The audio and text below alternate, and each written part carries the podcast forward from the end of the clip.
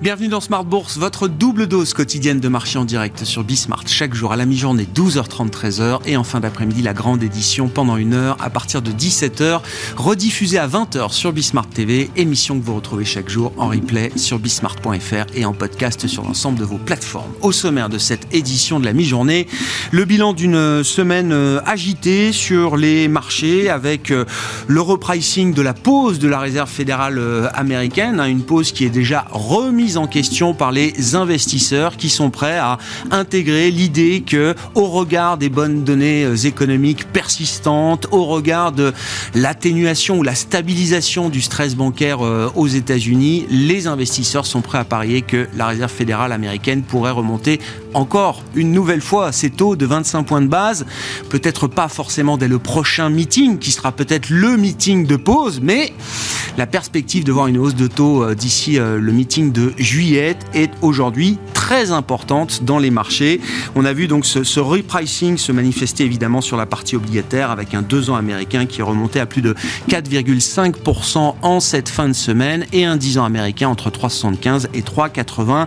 Aujourd'hui, repricing obligataire et retracement des marchés actions. Après deux mois de grand calme, on a vu un peu de volatilité réapparaître sur la partie action avec un retracement des grands indices de 2 à 3 4% en fonction des, zones. Le CAC 40 va perdre entre 3 et 4% effectivement sur l'ensemble de la, de la semaine. On reste toutefois dans des zones tout à fait connues, des indices qui restent bien canalisés et le S&P 500 par exemple terminera à nouveau cette semaine entre 4100 et 4170 points comme euh, on le voit depuis euh, maintenant euh, quasiment deux mois en clôture hebdomadaire pour le marché américain. Fin de semaine et fin de mois quasiment sur les marchés comme chaque dernier vendredi du mois. Ce sera l'occasion de revenir effectivement sur ce mois de mai qui restera quand même un mois de correction légère pour les actifs risqués. Le grand tableau de bord des marchés à suivre dans un instant avec euh, Jean-François Bay de Cantalis et Bertrand Lamiel de Ports en Par Gestion. Et puis parmi les statistiques qui marqueront cette fin de semaine,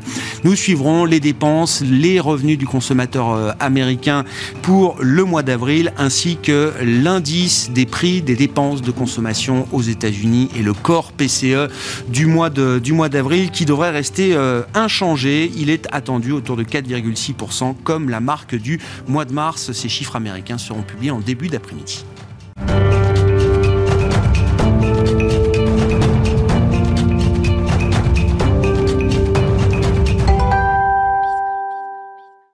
Chaque fin de mois et comme chaque dernier vendredi du mois, le grand tableau de bord des marchés avec les indicateurs de flux, de collecte et la dynamique des marchés euh, actions décryptés par Bertrand Lamiel avec nous plateau, directeur général de Ports en Par Gestion. Bonjour Bertrand. Bonjour Grégoire. Et Jean-François Bell, le directeur général de Cantalis. Bonjour Jean-François. Oui, bonjour Grégoire. Euh, on, arrive euh, quasiment à mi-année, hein, mais on a déjà un peu de recul effectivement sur la dynamique de flux, la dynamique de collecte qu'on peut avoir sur cette première partie d'année 2023 à l'issue quasiment de ce mois de mai, euh, Jean-François, comment vous qualifiez effectivement la, dynamique d'intérêt qu'on peut euh, trouver à travers ces indications de flux et de collecte? Alors sur le mois de mai, les dernières semaines, c'est assez calme. Hein. il y a une, légère collecte sur le marché européen. On parle des flux en Europe sur l'ensemble des fonds distribués en fait sur, euh, sur les marchés européens. Euh, ça reste calme au mois de mai, avril-mai, ça reste calme sur début 2023. Euh, pour vous donner une idée, comparaison, si on annualise et qu'on veut comparer sur les dix dernières années, on est légèrement en dessous de la moyenne historique des dix dernières années, on est légèrement en dessous des 200 milliards de collecte nette. Alors vous allez me dire, 200 euh, milliards, c'est pas mal, on les prend. Et... 2019, qui était peut-être la dernière année un peu normale, c'était 250 milliards. Donc on est un peu en dessous des 200 milliards, donc on est à assez proche dans, les purs. et, loin des, 2020 plus 400 milliards, 2021 plus 500 milliards. Donc on est euh, en, gros sur une année un, petit peu décevante. Mais c'est pas une année euh, catastrophique non plus, puisque 2022, on se souvient que c'était euh, moins 250 milliards. Enfin, c'était vraiment une année terrible, à la fois en termes d'effet de marché et d'effet de collecte. Parce mm. que là, on parle bien que de l'effet de collecte. C'est un peu new money, c'est les, les, flux euh, entrant dans l'industrie. Hein. On met de côté l'effet de marché qu'on abordera avec euh, Bertrand, euh, qui vient rajouter en fait un, un, peu de baume au cœur aux gérants ou au contraire retirer de, des, encours si les marchés sont négatifs. Donc voilà un peu, j'avais tendance à, qualifier ça de wait and see mm. sur la, la, la période avril-mai. On est sur des investisseurs qui sont en alors, décevant aussi et wait and see parce que le mix produit, quand on regarde les flux de collecte, sont aussi plutôt décevants et, pas très positifs dans le sens où c'est plutôt une collecte qui se dirige vers des fonds monétaires obligataires court terme. On investit sur l'investment grade corporate, etc. au détriment des actifs risqués. Actifs risqués, à ce moment-là, on va parler des actifs actions, des fonds actions ou des fonds diversifiés ou des fonds matières premières, euh, enfin voilà, d'autres types de classes d'actifs, forcément plus spéculatifs, plus risqués. Donc les investisseurs qui investissent peu et quand ils investissent, c'est sur des fonds monétaires principalement. C'est à peu près 80% de la collecte ah, qui, hein. qui s'est positionnée sur des fonds monétaires Ces, ces, derniers mois, ces derniers mois et ça continue. Quand vous dites euh, décevant de ce point de vue-là, c'est décevant pour l'industrie en termes de, de business, euh, on peut le dire, euh, Jean-François? Oui, alors déjà, un, ça montre bien que les investisseurs sont en attente puisqu'ils ont du cash, ils ont de la liquidité, ils mettent de côté du, du, du cash. Hein, donc le particulier va faire la même chose avec son livret A, hein, donc il, il, est en attente. Ou le fonds de private equity va vous parler de poudre sèche en disant je, je, garde des, cartouches pour euh, pouvoir saisir des opportunités, mais en attendant, il fait pas grand-chose. Euh, c'est aussi 200 en termes de mix produit. Vous avez des frais de gestion de 1,5 sur les fonds actions. Vous avez des frais de gestion de 5 points de base ou 10 points de base, 0,10. Euh, bah, c'est 10 fois moins rentable, forcément, qu'un sur le, le monétaire. donc, c'est pas très, très rentable. Et donc, c'est sûr que pour des sociétés de gestion, c'est pas un mouvement très positif. Euh, voilà, les, flux aussi, quand on regarde les outils utilisés, ça reste à aux deux tiers les ETF qui sont privilégiés. Donc ceux qui, les investisseurs qui investissent quand même ont tendance à privilégier la gestion indicielle. C'est les grands indices mondiaux qui participe à cette collecte. Quand on veut investir, ben, on ne se pose pas trop de questions. On prend le MSCI World, on prend des grands indices mondiaux, le Nasdaq, et puis on se laisse porter. Donc ça montre bien que ce ne sont pas des choix stratégiques euh, sur des convictions fortes, mais plutôt des, là encore des positions d'attente, j'allais dire. 58% toujours sur l'ESG quand les fonds collectent ça fait partie des thématiques qui, j'allais dire, tirent leur épingle du jeu. Euh, c'est des, je le disais, des fonds monde. C'est des approches plutôt croissance quand on regarde en détail les, fonds actions qui, qui, collectent. C'est euh, donc les valeurs de croissance, les valeurs tech, euh, les, les, la, thématique or aussi qui a continué à collecter. Donc on voit bien qu'on est toujours sur défensif, prudence, visibilité. Qualité sur les, les, valeurs euh, par rapport à ce qu'on avait connu fin 2022 ensemble où on commettait le retour des cycles, des bancaires, des matières premières. Ça c'est fortement calmé. Il y a un peu moins de prise de risque aujourd'hui de ce point de vue-là sur les marchés actions spécifiquement. Exactement. Et sur les individus, les gagnants, les perdants et les structures qui collectent, c'est assez peu le local et le régional, puisque forcément les actions européennes ont tendance à décollecter et, à moins collecter, et c'est plutôt des acteurs mondiaux qui profitent un peu des grandes thématiques mondiales. Euh, je le disais, les actions mondes, les grands indices, les ETF, euh, l'ESG, etc. C'est plutôt l'apanage des, grands, euh, des grands gérants. Euh, alors ça ne veut pas dire que les locaux et les régionaux ne font rien, puisqu'on voit des bonnes collectes sur comme geste. Enfin voilà, donc il y a quand même des stock pickers qui, arrivent à collecter, mais c'est quand même pas le gros des, troupes. Parmi les, les poches de déception importantes, il y a la question sur la classe d'actifs des fonds diversifiés, euh, Jean-François, qui, subissent effectivement une décollecte euh, continue, permanente, euh, alors avec des performances qui sont très écartelées également. Il y a des très bonnes perfs, et puis il y a aussi pas mal de performances un peu médiocres, moyennes, pas très positives, qui tranchent un peu avec ce qu'on observe quand même sur les marchés depuis, depuis 5-6 mois. Je pense que c'est un élément qu'il faut noter. on en parle ensemble sur, sur Bismart, sur un peu les tendances de l'industrie euh, on aurait pu croire que d'une part c'était une tendance ponctuelle, pas durable, et d'autre part que 2023 allait redonner un peu de, baume au cœur aux gestions diversifiées, 50-50, 60-40, en se disant les marchés obligataires se sont disloqués en 2022, les marchés actions ont beaucoup baissé, on va pouvoir euh, réinvestir sur des, approches diversifiées et les réseaux de distribution vont s'engouffrer euh, dans ces investissements. En fait, alors c'est pas le cas malgré des performances qui restent euh, Hein, si vous prenez un 50-50, 50%, de CAC 40 plus 50% d'obliques, ça vous donne une performance honorable. En fait, non, mois après mois, on voit les grands blockbusters et les grands fonds diversifiés décollectés, des grands réseaux sortir de ces fonds, bizarrement, donc c'est le paradoxe ça, ça, vient de tous les côtés. Donc, c'est des petites boutiques, c'est des grands gérants, c'est des grands réseaux, euh, c'est Pimco, c'est euh, JP Morgan, c'est BlackRock, c'est Carmignac, euh, etc., Nordea, et même des petites boutiques DNCA, Grand Large, Amiral Gestion, Varennes. Tout le monde, j'allais dire, à la même enseigne.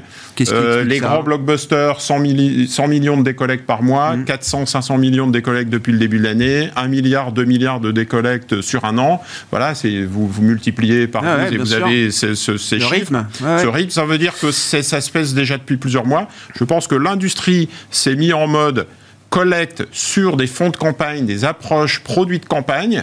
Et là, on va avoir des produits structurés, on va avoir le bonus sur le fonds en euros. Les réseaux ressortent le fonds en euros, ressortent les produits bancaires, du livret A, des comptes Il y a une nouvelle concurrence. Il y a une nouvelle concurrence qui se met en place au détriment des actifs, d'une part, dont on ne sait pas trop comment ils vont performer, dans un contexte de marché qui est aussi compliqué. La diversification action obligue euh, a un petit peu du plomb dans l'aile et, et pose question. Et d'autres part sur un, sur un stock, du coup, qui est plutôt orienté vers ces produits euh, de rendement visible. Quand vous avez un produit structuré et qu'on vous dit 4%, ou quand on vous dit un livret à 3%, c'est loqué, c'est visible, c'est parlant pour l'investisseur, alors que le diversifié flexible, on ne sait pas trop où on va.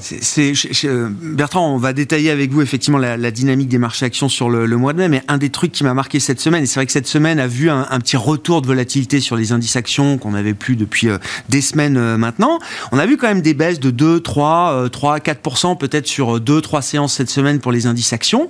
Quand on regardait la partie obligataire, mais non seulement les taux n'ont pas baissé, mais ils ont monté. Mm, mm. C'est-à-dire que cette semaine-là, pour un portefeuille 60-40, 40-60, 70-30, ce que vous voulez, ben, Ok, il y a du rendement dans la poche obligataire. Par contre, dès que le marché stresse sur les actifs risqués, on voit que cette partie-là ne sert pas d'amortisseur comme euh, on peut l'imaginer, ou en tout cas comme c'est la, la, la, mécanique euh, traditionnelle. Oui, il y a une recorrélation. Dès l'instant ah le, risque réapparaît, il ne faut pas oublier que le, risque, quand même, euh, sur la partie. bon, d'abord, il y a les banques centrales qui sont qui sont pas accommodantes, hein, qui sont eh en train de monter les taux. Eh et on est encore sur les stigmates de Silicon Valley Bank et First Republic. Hmm. C'est-à-dire que là, on ne peut pas dire que tout soit calmé complètement. Donc, euh, il y a eu un coup d'arrêt euh, à mi-mars sur la performance des, banques qui ont rendu minimum la moitié de la performance qu'elles hmm. avaient accumulée en, début d'année. quand on était là, c'était donc du coup fin février. On parlait, je vous parlais des banques qui avaient euh, des très bonnes performances, qui étaient sur le podium. Bon, bah là, aujourd'hui, elles ne sont plus. Hein. Hmm. Ouais. Non, mais c'est cette relation action-taux qui est pas évidente. C'est effectivement, on voit que, euh, alors pourtant le 60-40 a bien marché quand même depuis le début de l'année parce qu'il y a eu un peu aussi un, affaissement des taux, une atténuation, etc. et des marchés actions euh, toujours euh, toujours portés. Mais là, sur cette phase de stress spécifique, ça a pas bien fonctionné quand même la protection. Ouais, et puis je pense qu'on est dans une période de prudence manifeste. On le voit sur les flux, on le voit sur les marchés. Le CAC fait zéro sur trois mois. les taux sont les taux longs sont stables. Aux États-Unis, ça fait euh, plusieurs mois qu'on est autour des 3,80. La volatilité est très faible. Donc on est un petit peu. Alors les pessimistes vont dire c'est le calme avant la tempête. On rentre dans une période estivale, donc normalement les flux devraient être très faibles, les volumes très faibles. Et les optimistes, en fait, euh, ont chargé le fusil et se disent tiens, je, vais peut-être en profiter s'il y a des dislocations pour euh, revenir sur certaines thématiques. En tout cas, voilà, on est dans cette période de, transition qui est un petit peu un de l'évitation mm. qui est un petit peu euh, bizarre pour les, intervenants. Merci beaucoup Jean-François. Jean-François Bay, directeur général de Cantalis, avec nous chaque dernier vendredi du mois pour ce grand tableau de bord des marchés.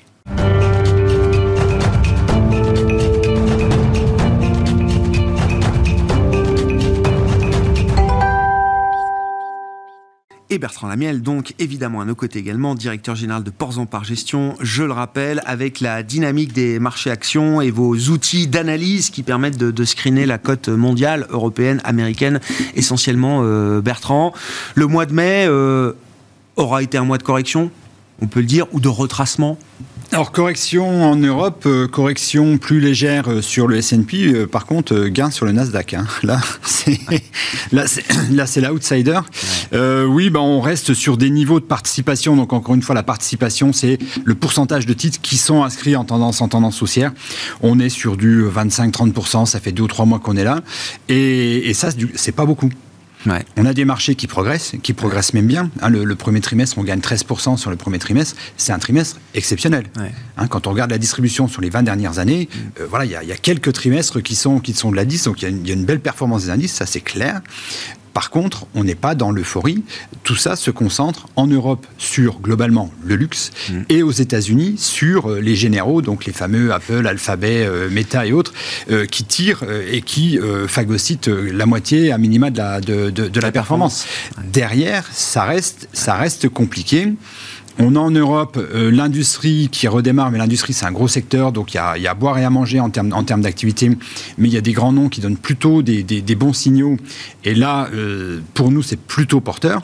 Maintenant, il faut se rappeler qu'un marché haussier installé, relativement sain, qui va durer, hein, puisque les phases haussières sont les phases les plus longues dans le marché, euh, on a une participation qui dépasse les 50%.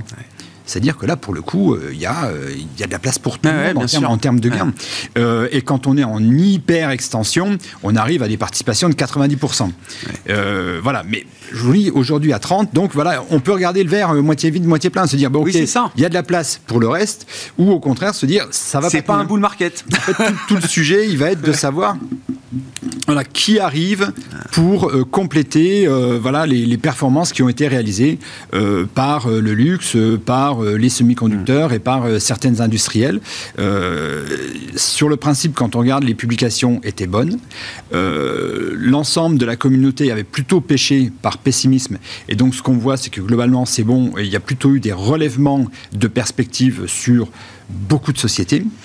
Donc, sur le principe, ça va. On a quand même une année 2022 qui était une année de baisse. Donc, globalement, en termes de valorisation, on est revenu sur des niveaux de valorisation. C'est pas encore cadeau, mais en tous les cas, on n'est plus sur des valorisations élevées.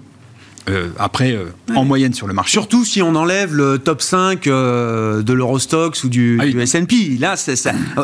oui, on enlève points de valorisation on, quand on exclut euh, les, les, les cap américaines. Si, on regarde, le luxe, le luxe historiquement est très cher, mais vraiment très très cher. Euh, par contre, quand on regarde les généraux, les généraux ils sont revenus sur des euh, sur des moyennes historiques de valorisation. Donc là, pour le coup, ils ont des perspectives qui ne cessent d'être revues à la hausse, et on a des niveaux de valorisation qui sont des niveaux de valorisation moyenne des 10, 15, 20 dernières années. Donc là, sur le principe, il y a du potentiel, mais on le voit, les flux bah, oui, il y en a, mais c'est pour aller sur le monétaire. Bah, c'est pas très encourageant. Donc il manque cette petite étincelle pour que du coup ça puisse repartir. Mm. Et on voit bien que les discussions sur le plafond de la dette, la guerre en Ukraine qui est toujours là, bien sûr. Euh, les sujets, l'inflation qui reflue mais qui reste élevée, les tensions sino-américaines, euh, voilà, il y a, y a, ah, pas des raisons de s'inquiéter. Il y, y, a plein de raisons de s'inquiéter, mais mais c'est juste la vie. Ça s'est toujours passé comme ça. Rappelons-nous qu'à un moment donné, on a quand même les États-Unis qui sont allés faire la guerre dans le plus grand champ de pétrole du monde. Euh, voilà, on a toujours eu ça. Donc euh, c'est le principe du mur des craintes, quoi, d'une certaine manière. Euh. Si on s'arrête à ça, la proba c'est de louper une future hausse de marché. Alors oui, la récession, on voit l'Allemagne mais on voit bien que de l'autre côté, aux États-Unis, on reste sur des chiffres forts. On a quand même au niveau du chômage, on est un peu partout dans le monde sur des taux super bas de chômage. Récession technique en Allemagne, mais une économie au plein emploi, mais un niveau d'investissement record. C'est pas le sujet. donc, pas rien dire, quoi. Historiquement, on avait des craintes parce que la variable d'ajustement classique des entreprises, c'était de se dire, oh là là, ça baisse, euh, j'arrête d'embaucher, voire je sors du monde. Aujourd'hui, la dynamique, elle est un peu différente. On voit bien que tout le monde, partout, a du, monde a, du mal à embaucher. Donc, il n'est pas évident que cette variable d'ajustement historique soit celle qui soit mise en avant prochainement. Très clair. Et avec des gens qui, sont là, qui sont en poste, et qui, du coup, l'idée va, va, se propager, craignent un peu moins pour demain, bah, c'est une conso qui va tenir. Et la conso, c'est 60 à 70% des PIB. Hmm. Donc euh, voilà, on est, on est sur quelque chose où euh, le, réflexe d'aller regarder ce qui s'est passé historiquement euh, avec des pincettes. Oui. Alors on peut. Il y a des enseignements intéressants. Mais, il ne faut pas plaquer complètement le raisonnement. N'allons pas, n'allons pas trop vite pour ah plaquer les. Voilà, de dire ce qui s'est passé historiquement va se repasser encore une fois. Bon, IA générative? Ah bah ça c'est le moment. Ça, c'est l'acronyme. Euh, c'est impressionnant. Alors, tout le monde en parle. Alors, euh, donc, à la fois ceux qui où c'est légitime. Voilà, on parle, à Nvidia, on parle des semi-conducteurs, des trucs comme ça qui nous expliquent, bah, écoutez, voilà comment on va faire, euh, où on voit qu'il y a des différences impressionnantes. Hein. Je veux dire, un, serveur classique, c'est du 7000, 7000, 10 000 dollars. voilà, quand vous prenez un, serveur avec de l'IA générative, vous multipliez par 10, 15 ou 20 le, prix du serveur. Donc, on voit bien qu'il y a quelque chose. Alors, on parle de nouvelles révolutions. Euh, alors, autant le métaverse, globalement, j'étais très sceptique. Parce que, bon, ce qu'on envoyait était quand même. Euh, bon, voilà, euh, peut-être pas ma génération, mais quand même. Autant là, quand on voit ce qu'on est capable de produire. Avec voilà, de l'intelligence artificielle, les bénéfices, on les voit assez rapidement. C'est plus qu'une perspective lointaine. Voilà, c'est tout de suite. Et c'est c'est abordable. Enfin, je veux dire, les outils sont faits de telle manière qu'on peut assez rapidement les, les, prendre en main, les déployer. Enfin, il y a des investissements à faire, mais donc ça, c'est quelque chose il y aura peut-être une bulle, hein, mais en tous les cas, voilà, il y a quelque chose. Regardez les résultats d'NVIDIA. Ah, la, perspective, on attendait du 8 milliards, ils nous annoncent du 11 milliards. Enfin, en, gros, ils vont faire euh, l'augmentation de chiffre d'affaires qu'ils vont faire, c'est le chiffre d'affaires. Et c'est ça, c'est comme on dit, c'est contrairement au thème, euh, parce que le, cimetière des, thèmes euh, qui font le buzz est quand même assez rempli entre crypto, blockchain, métaverse, mm. etc. C'est ce que je racontais hier. Je me souviens d'une séance, en pleine séance, Carrefour publiait un communiqué pour dire on utilise la blockchain dans la logistique. Bon, euh, ça n'a pas révolutionné ni le statut euh, boursier de Carrefour, ni le modèle économique de, Carrefour. Là, l'IA, comme vous dites, en tout cas chez un acteur comme Nvidia, c'est déjà 11 milliards de ventes, 30% euh, de plus que ce qu'ils attendaient. Là, en ce moment, sur le trimestre en cours, c'est pas dans 10 ans, quoi. Non, non, c'est parti. Et donc, euh, voilà, donc, euh, et c'est euh, forcément, bah, ça, bouscule un peu tout. Les ratios de valorisation, c'est, on se retrouve dans, voilà, les, schémas qu'on avait dans les années 2000 où c'était très compliqué de, valoriser parce qu'en fait, il faut, enfin, on a besoin de se projeter et avec des croissances qui sont telles que si jamais, alors le risque il est là, c'est que si à un moment donné ça coince, il peut y avoir des retours de bâton qui sont, qui sont assez sévères. Mais voilà, on est, on est juste au début. 20 fois d'affaires Nvidia là. Ça se paye 20 fois le chiffre d'affaires. C'est un thème, c'est-à-dire que est-ce que ça embarque une partie, on reprend l'idée de, largeur, de participation, est-ce que ça embarque une partie importante de la cote ou est-ce que c'est plus, à ce stade, un sujet technologique spécifique qui euh, occupe quelques pure players? Vous voyez ce que je veux dire? C'est pas la même chose pour un gérant qui veut construire un portefeuille thématique, de se dire j'ai un vrai univers d'investissement large, profond, euh, global. Euh, si c'est juste pour dire il faut avoir du Nvidia, bon, ça fait pas un thème. C'est super pour Nvidia, mais ça fait pas euh, un thème de marché. Non, non, non. Alors, bon, Nvidia évidemment. Après, il faut aller regarder parce qu'on peut redescendre dans la chaîne. Euh, il y a des sociétés qui vont euh, être là sur, euh, sur la, la, conception pratique, enfin qui vont mettre une couche de logiciel entre Nvidia, qui va être globalement l'architecte, et des, des, producteurs, qui peut aussi aller, n'oublions pas, dans, au milieu de la couche, hein, il y a du ASML, il y a du BE semi-conducteur, donc qui sont là pour fournir les machines à destination d'eux. Donc il y a toute une chaîne à redescendre.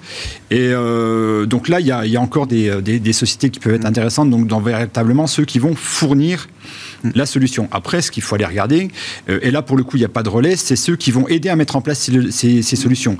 Donc les Capgemini, les Accenture, et là pour l'instant c'est morne pleine, ça, ah les, les, ESN ça ne redémarre pas. Même ils souffrent. Parce que pour l'instant les, les, sociétés sont plutôt, enfin les sociétés traditionnelles qui ne sont pas hyper euh, dans, justement dans l'IA mhm. sont plutôt en train de se dire la récession qui arrive, euh, on voit que le comportement des consommateurs ça bouge un peu, c'est un peu volatile, on ne peut pas dire qu'il y a un grand boom, donc ça restera un petit peu sur, le, sur, sur les budgets. Mhm.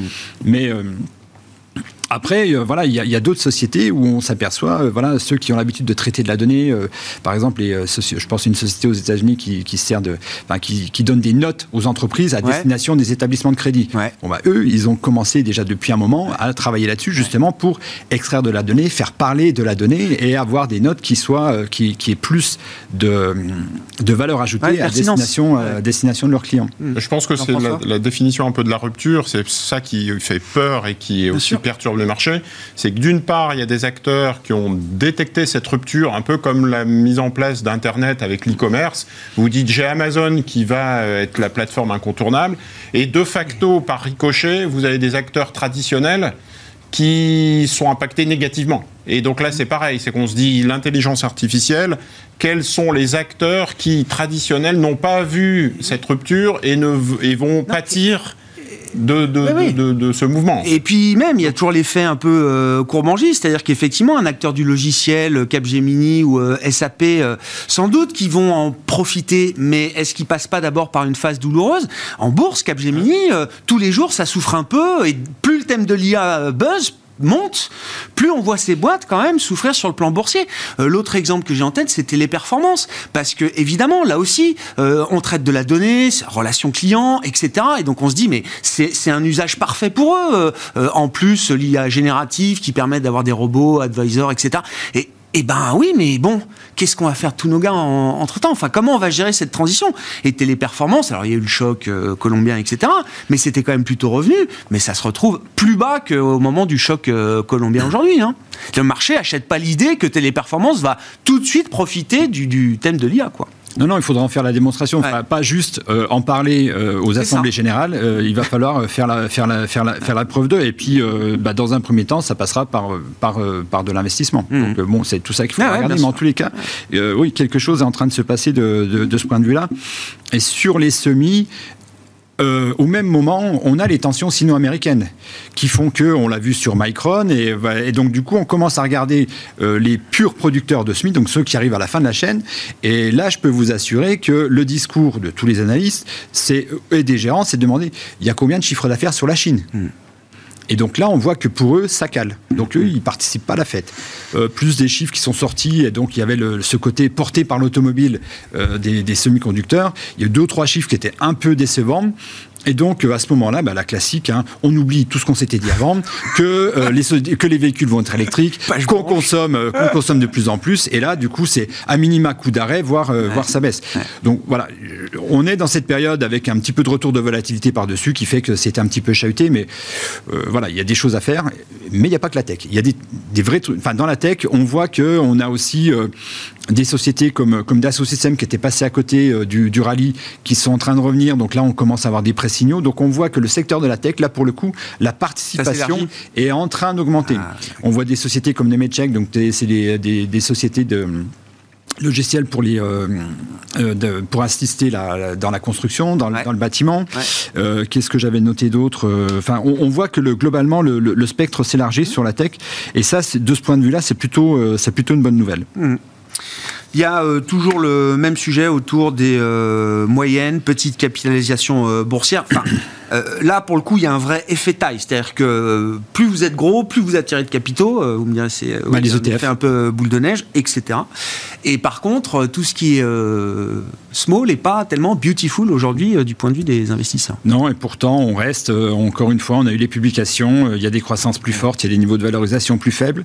Il y a quelques opérations aussi. Hein. Oui, oui, mais, mais on voit que le, l'effet, euh, enfin probablement, hein, si mon analyse elle vaut ce qu'elle vaut, euh, il y a l'effet ETF. Quand les capitaux arrivent, bah, dans un premier temps, on achète un indice national, éventuellement un indice sectoriel, mais de toute façon, que ce soit l'un ou l'autre, euh, il n'y a pas de mid et de small dedans. Donc, donc ça, et pour, mais le message, il est quand même de faire attention parce que la période de sous-performance qu'on a connue, j'ai regardé, je suis remonté sur 20 ans, on n'a jamais connu de période de sous-performance aussi forte versus euh, les, grandes capitalisations. Et par contre, l'enseignement du passé, c'est que euh, quand ça redémarre, ça redémarre très vite. Et donc là, le risque pour les investisseurs, c'est du coup, ne le regardant pas, de ne pas le voir repartir et de s'en apercevoir trop tard. avoir du mal à prendre Ou, Et du coup, même s'ils s'en aperçoivent, comme ça démarre vraiment, mais on le voit sur, on le voit sur les graphes, quoi. C'est, ça, monte fort. C'est de se dire, ah, bah, bien sûr. c'est, c'est trop vite, trop fort. Donc Ouais, non, mais je voulais dire vas-y, Bertrand, Bertrand, vas-y. Donc, l'idée, c'est de se dire, euh, si vous y êtes pas du tout, parce que euh, c'était logique et probablement bien fait de pas y être depuis 2018, euh, vous n'avez pas manqué grand-chose. Ouais. commencer à un moment donné à remettre un pied dedans parce que après on le sait, nous on le voit avec nos investisseurs parce qu'on a une division ah, conseil. Si vous êtes dedans et si vous avez un pied dedans, dès que ça démarre, c'est plus facile d'en rajouter. Bien sûr. Dans, dans, une période euh, compliquée, euh, difficile, de hausse des taux, de, plusieurs black ducks, hein, des petits des, risques Chine, Allemagne, etc. Mm. Il y a une prime aux leaders, il y a une prime aux plus gros en fait. Hein. donc on se dit, euh, c'est UBS qui rachète Credit ah Suisse ou c'est JP Morgan qui rachète SVB, etc. Donc ça rassure, ça donne la visibilité. C'est pour ça qu'on se dirige plutôt vers les leaders, les très gros, et c'est pour ça que les petits sont pas sont un peu passent à, à travers à la trappe, j'allais dire. Merci beaucoup messieurs, merci pour ce tableau de bord des marchés. On vous retrouve tous les mois, le dernier vendredi du mois à 12h30 dans Smart Bourse. Jean-François Bay, Cantalis et Bertrand Lamiel, Ports en par gestion qui étaient avec nous pendant cette demi-heure.